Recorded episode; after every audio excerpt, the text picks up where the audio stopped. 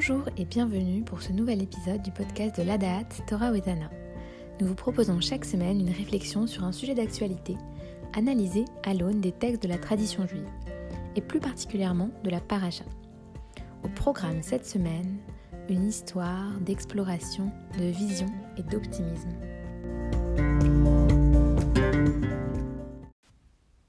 Aux États-Unis, plusieurs États ont pris l'habitude de célébrer le 12 octobre le jour de Christophe Colomb.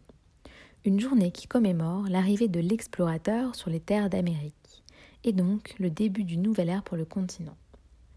Alors que certains y voient le symbole d'un pays qui s'est construit par des vagues successives d'immigration et qui par la suite a permis à des millions de personnes du monde entier de trouver un refuge, d'autres dénoncent cette célébration et voient cet événement comme un déni de la souffrance des populations qui vivaient déjà sur ce territoire, privées de leurs droits, réduites en esclavage et chassées de leurs terres.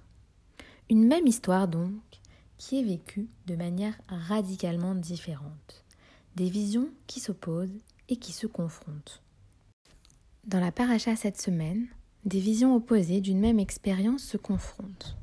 Alors que les Hébreux ont reçu la Torah et ses commandements, et s'apprêtent à entrer en terre d'Israël, douze explorateurs, chacun représentant sa propre tribu, vont aller explorer le territoire qui leur a été promis par Dieu depuis des générations. Le texte de notre paracha indique qu'il s'agit d'un ordre divin. Pourtant, dans le Deutéronome, une version différente sera racontée. Il s'agissait, selon la version du Deutéronome, d'une initiative populaire à laquelle Dieu agrée.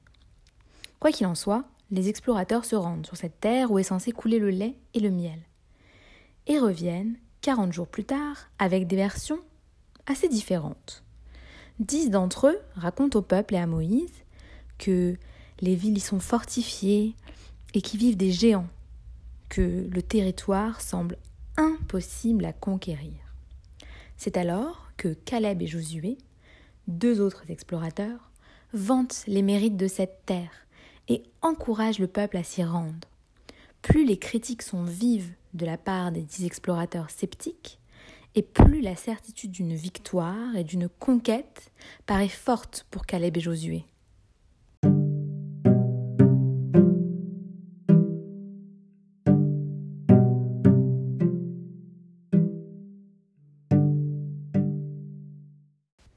Il est donc clair dans notre paracha qu'il s'agit tout d'abord d'un problème de vision. Et bien que la vision soit essentielle dans notre rapport au monde, il serait problématique, et nous allons le voir, de se baser essentiellement sur la vision pour prendre des décisions. En effet, tout d'abord, les douze explorateurs, qui ont vécu la même expérience sensible et ont vu les mêmes choses, en ont retiré des conclusions différentes. Certains d'entre eux, nous dit le texte, se voyaient comme des sauterelles face aux géants.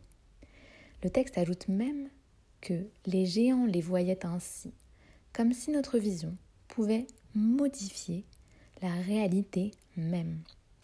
Aussi, lorsque les explorateurs se sont rendus en terre d'Israël, ils ne sont pas revenus les mains vides. Ils ont rapporté avec eux notamment une immense grappe de raisin. Ce signe pourrait être vu de deux manières différentes il pourrait faire le jeu des explorateurs sceptiques qui expliquent que vivent sur cette terre d'immenses personnes, qu'il serait donc impossible de la conquérir car la bataille serait perdue d'avance. La preuve en est des grappes de raisins gargantuesques à l'image de ses habitants. Les explorateurs optimistes, Caleb et Josué, eux, pourraient utiliser cet argument comme un argument supplémentaire pour conquérir la terre fertile et riche, qui nourrira certainement tout le peuple. Il est donc ici clairement question d'une différence de point de vue, une différence de perspective. La Torah elle-même nous apporte une différence de perspective dans le récit des explorateurs. En effet, dans notre paracha, cette exploration est racontée comme étant un commandement divin, une injonction de la part de Dieu. Dans le Deutéronome, c'est une autre version de la même histoire qui est racontée. On comprend qu'il s'agit en fait d'une initiative du peuple qui voulait savoir à quoi s'en tenir avant de se lancer dans la conquête de la terre d'Israël. On comprend donc que la vision est subjective, mais ce n'est pas sa seule limite. La vision est aussi éphémère. En effet, les Hébreux de cette génération basent leur foi et leur rapport à Dieu sur la vision directe qu'ils ont eue de ses miracles et de sa présence. Les miracles et les plaies d'Égypte, l'ouverture de la mer des joncs, le don de la Torah, tous ces événements, bien que spectaculaires, n'ont pas suffi à convaincre suffisamment les Hébreux de cette génération, qui remettent très souvent en question la parole divine, et pour certains d'entre eux font preuve d'un grand manque de confiance. La seule vision ne suffit pas à maintenir une foi stable, car elle est trop sujette au changement. D'ailleurs, la Torah de manière générale se méfie du sens de la vue et y préfère l'ouïe. Dans l'une des prières centrales du judaïsme, le schéma Israël, écoute Israël, on se couvre les yeux afin de se concentrer pleinement sur le moment présent. Dans cette paracha, il est également question d'un des commandements centrales du judaïsme, le commandement de porter les tzitzit, ces franges façonnées aux quatre coins des vêtements que l'on retrouve sur les bords du talit notamment, et qui portés tous les jours sont censés justement contrer l'aspect trop éphémère de la vision, pour nous rappeler la continuité des commandements de la Torah, qui ne sont pas, eux, subordonnés aux fluctuations de notre environnement.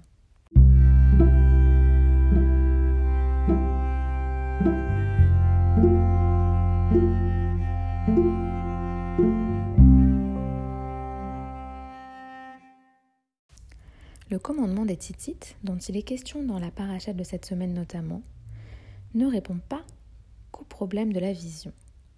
Il est aussi un élément qui permet de faire communauté, un élément distinctif. Faire communauté, justement, c'est l'un des défis que doit relever le peuple à ce moment-là précis du texte.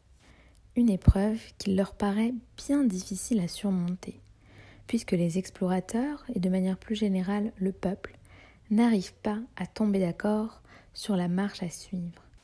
Ils n'arrivent pas à tomber d'accord, à s'unir, à faire communauté pour relever l'une des plus grandes missions qui leur a été donnée par Dieu. Le peuple, quarante ans plus tard, réussira à conquérir la terre d'Israël. Le début de cette conquête est raconté justement dans le livre de Josué.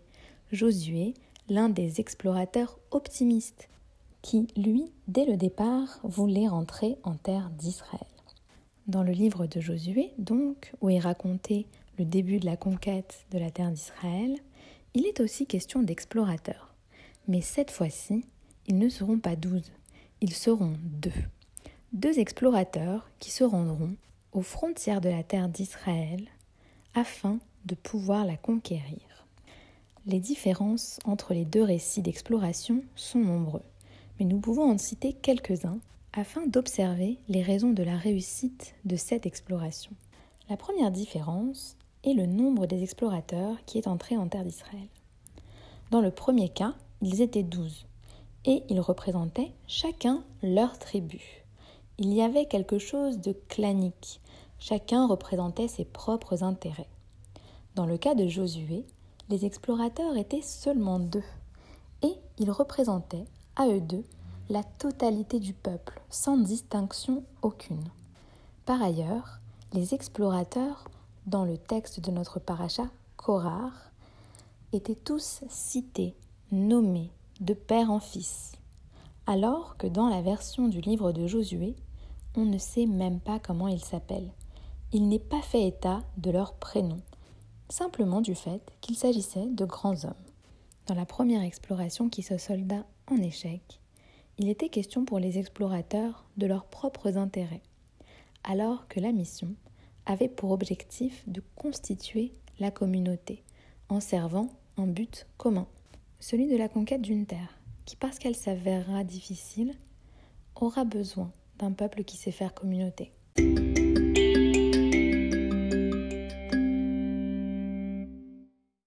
Dans cet épisode, on observe aussi une difficulté du peuple à devenir plus responsable. et à prendre leur destin en main.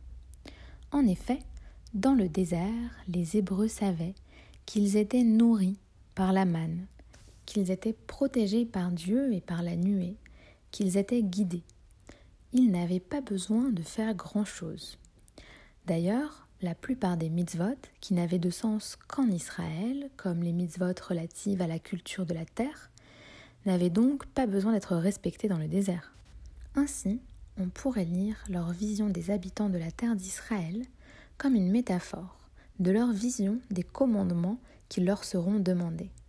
En effet, les explorateurs voyaient les habitants comme des géants, à la hauteur de tous les commandements qui leur seront demandés de respecter lorsqu'ils auront la chance d'être les habitants de cette terre qui leur a été promise depuis des générations. À l'image des géants, la terre d'Israël est à la fois un immense cadeau promis et donné par Dieu, et représente aussi d'immenses responsabilités. Cette question de la responsabilité a notamment fait l'objet de commentaires d'Emmanuel Lévinas, en se basant sur certains commentaires qui expliquent que le peuple qui vivait alors en terre d'Israël était un peuple prolifique dont le développement était spectaculaire. Emmanuel Lévinas souligne que conquérir la terre aurait donc impliqué de chasser le peuple qui y vivait, et donc de chasser une population qui accomplissait déjà de grandes choses sur cette terre.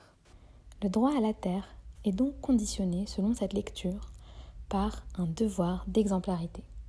Un devoir d'exemplarité surtout dans sa relation à l'autre. En effet, Tisha B'Av commémore également la faute des explorateurs et nous rappelle ce que nous disent les sages du Talmud à propos de la destruction des temples de Jérusalem.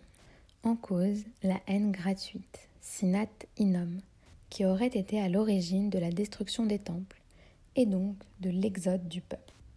La conquête donc d'un nouveau projet, d'une nouvelle terre ou d'une nouvelle expérience ne peut se faire aux dépens des autres.